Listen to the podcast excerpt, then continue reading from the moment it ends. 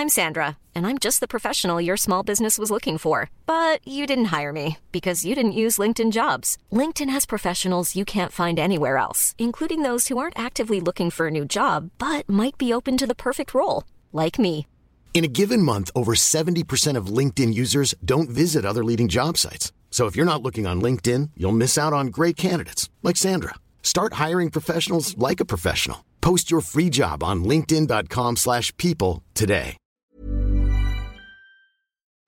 Une définition de l'élégance. Mon Dieu, que c'est difficile. Vous posez des questions bien difficiles. Pour ce nouvel épisode de Chiffon, je vous invite à parler lingerie, corsetterie et soutien-gorge. Car oui, mesdames, choisir un soutif n'est pas un acte si simple et finalement pas si anodin. C'est pour cela que j'ai choisi de recevoir Élise Recourt, la responsable produit de la marque de lingerie Gossard. Cette jeune femme est passionnée par la corsetterie. Après avoir fait S-Mode et la FIT à New York, elle sait plutôt de quoi elle parle. Elle nous explique tout sur ce que vous devez savoir pour le bien-être de votre poitrine. 80% des femmes, à mon avis, ne la sortissent pas non plus. Mais c'est bien, il faut, euh, faut porter ce qu'on a, ce qu'on a envie. A- heureusement, il y a encore une liberté de, de, de pouvoir euh, assortir comme on a envie, le haut du bas. euh, et puis c'est en fonction aussi beaucoup de son vêtement et de sa morphologie. Bonjour Élise. Bonjour Valérie. Alors aujourd'hui, on va parler lingerie. Tout à fait. Mais alors là, la vraie, de vraie lingerie, c'est très la corsetterie, voilà. Tu t'appelles Élise, tu es responsable produit de la marque de lingerie Gossard. Tout à fait. Tu fais ça depuis combien de temps? Je travaille dans la lingerie depuis plus de 15 ans. Mhm. Ça a été euh, un coup de cœur, j'ai toujours adoré la lingerie et je n'ai fait que ça. Tu as euh, une formation S-Mode spécialisée en corsetterie? Alors, j'ai commencé par le prêt-à-porter, euh, en stylisme, modélisme, et j'ai fait du marketing. Et ensuite, j'ai commencé chez Dim en stage, et là, j'ai eu un, un vrai coup de cœur pour, pour, pour la lingerie, pour le corps, pour le rapport des femmes avec leur corps. Et, euh, et l'histoire a, a commencé comme ça. Alors, est-ce qu'en 15 ans, euh, la consommation de la lingerie a changé? Oui, je dirais que la, la lingerie et la consommation euh, des produits ont, ont changé. de par, je dirais que la lingerie est devenue un peu plus maintenant lifestyle. on expose plus son dessus avec son dessous qu'on va mixer. C'est ça la lingerie lifestyle?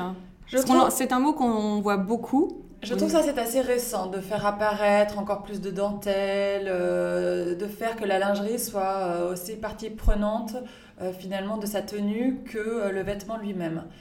Donc ça je dirais que c'est un premier élément. C'est vrai qu'il y a un vrai engouement sur, sur la lingerie, ce qui est, ce qui est super.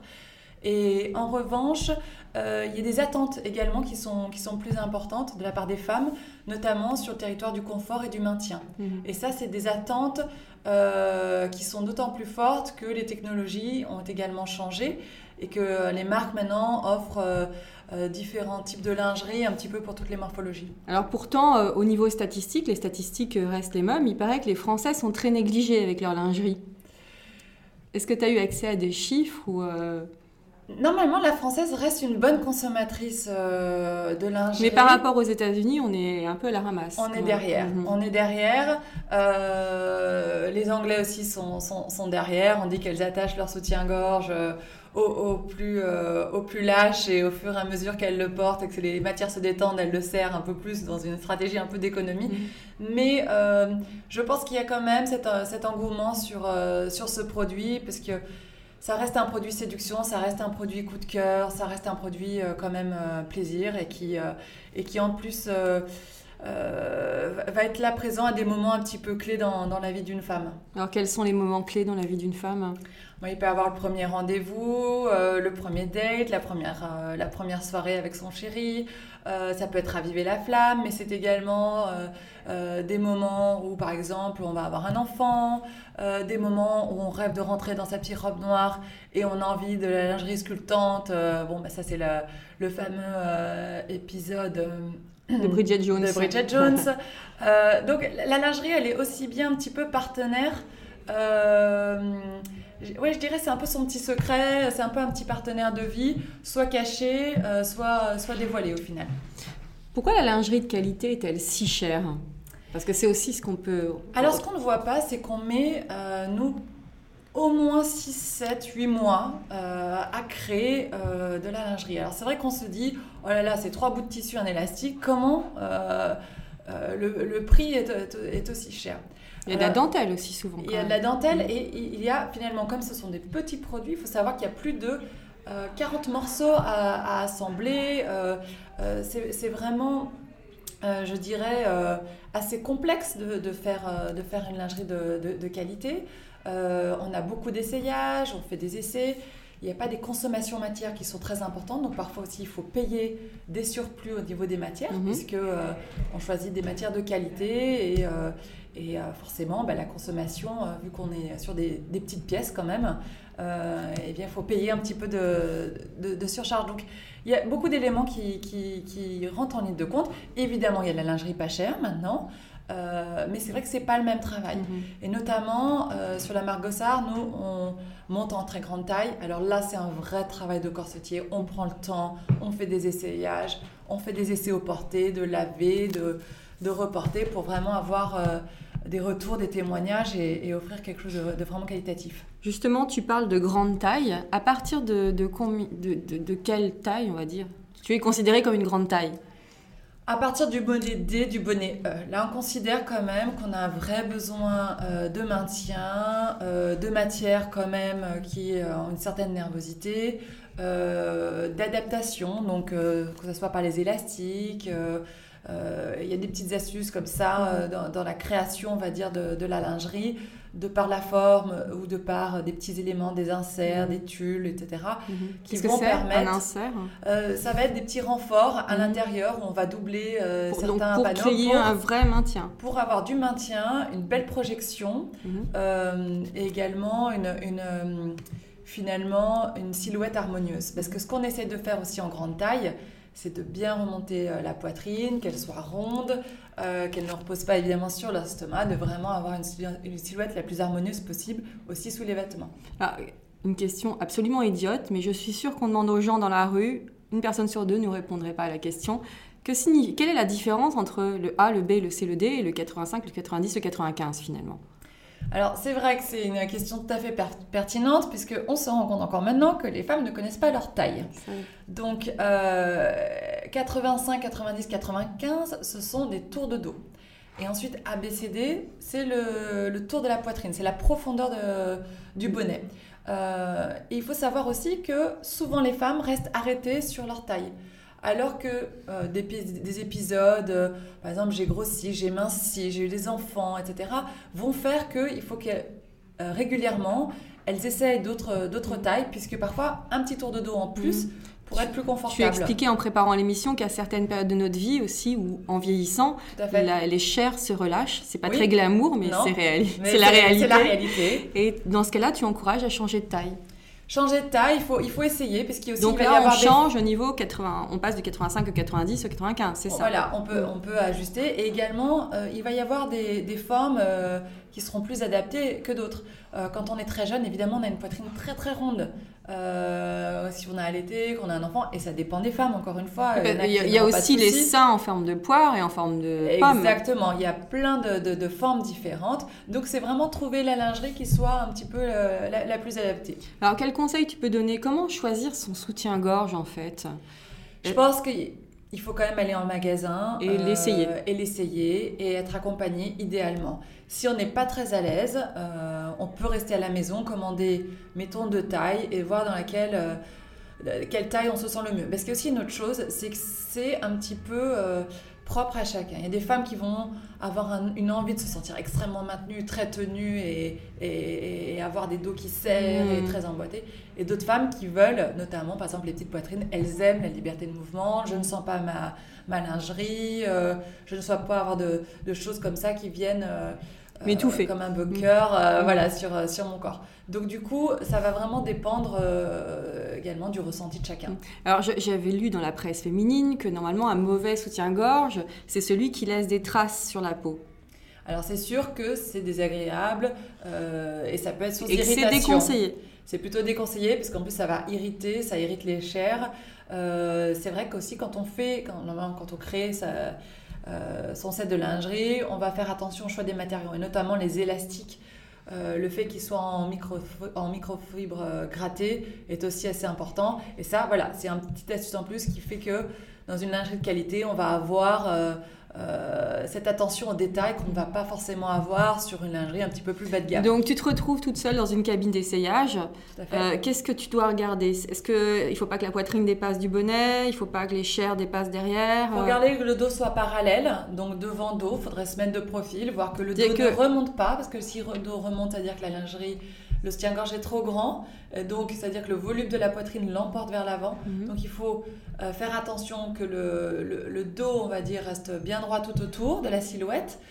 Attention aussi, avant de mettre la lingerie, de bien ajuster les, bretelles, parce que si on n'ajuste pas, évidemment, Alors comment il faut mettre, comment, comment placer les bretelles? Au moins les mettre au milieu. Attention à, que les réglettes soient bien positionnées au milieu, et après on peut les ajuster une fois qu'on l'a sur le corps. Mhm. Mais c'est vrai que parfois on fait pas attention. Hop, on essaye le soutien-gorge en cabine, on n'a pas fait attention. Euh, pourquoi c'est pourquoi c'est important? Puisque c'est ce qui va maintenir aussi la bretelle. Euh, si c'est trop relâché, euh, il n'y aura pas un effet mhm. de de, voilà, de maintien. Et puis, attention évidemment que le décolleté ne coupe pas euh, la poitrine. Euh, et ça, c'est vraiment aussi, euh, encore une fois, d'avoir plus d'harmonie avec le vêtement parce que c'est quelque chose qu'on voit très facilement. Mhm.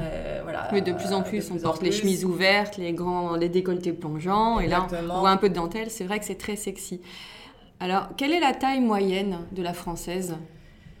Euh, je crois que c'est 95C, donc on est quand même dans un. Ah oui.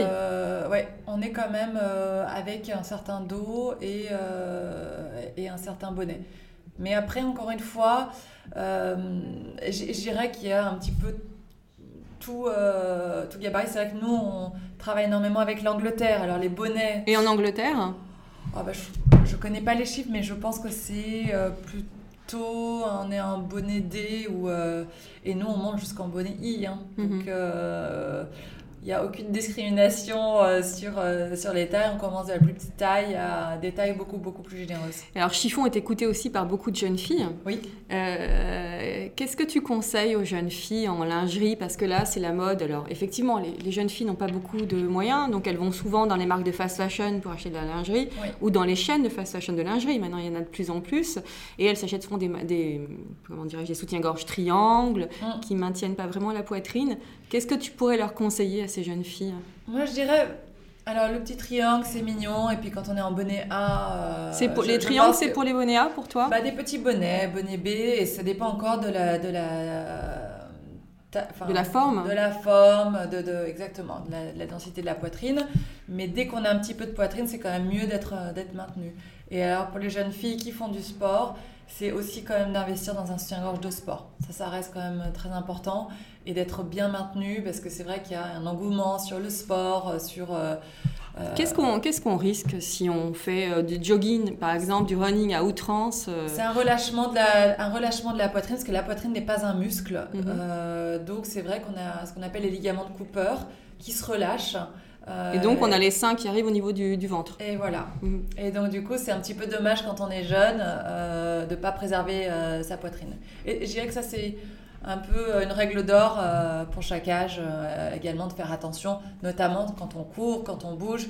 Mais ça peut être aussi de courir d'un endroit à un autre, mm. de, voilà, de, entre deux rendez-vous, bah, faire attention si on sait que c'est une une journée un petit peu comme ça, un petit peu speed, d'être, d'être bien maintenu et de, d'oublier sa lingerie. Une autre question un peu stupide. Et je Pas de question stupide.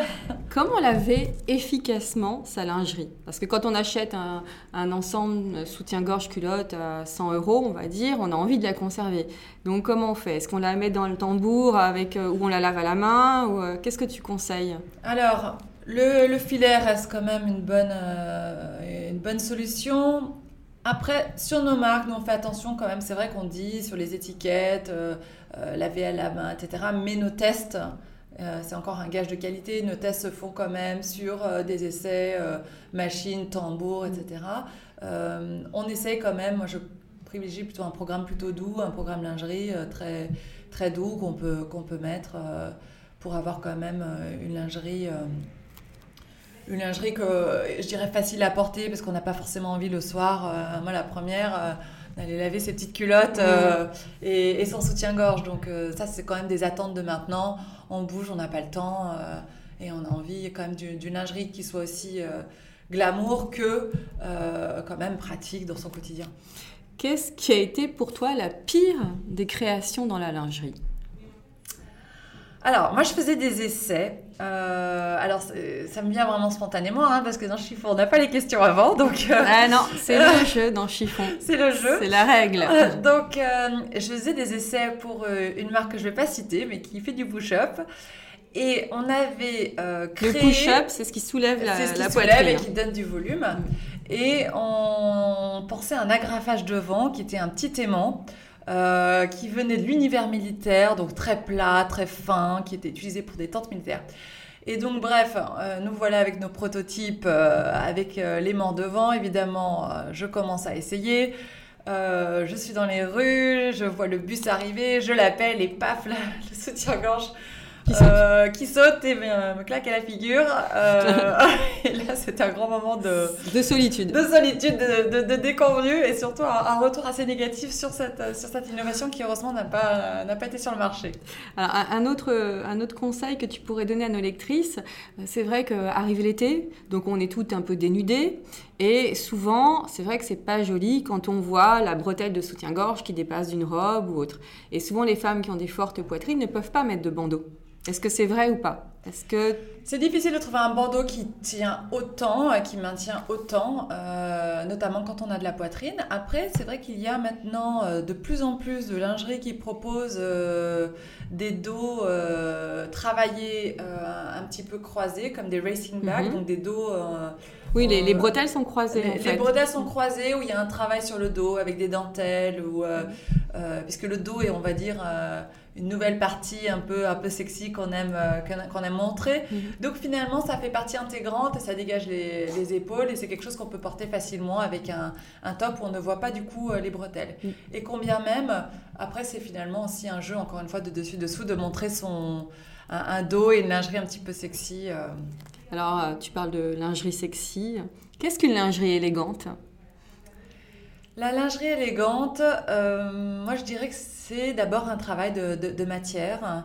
Et je pense que la, matière est toujours un peu héroïne dans les choses de belle qualité. Je pense que c'est un petit peu pareil pour le prêt-à-porter. Euh, alors il y a vraiment des dentelles maintenant extraordinaires. Euh, avec des effets, avec cordées plates, euh, euh, des effets d'ajouré, des effets de résille.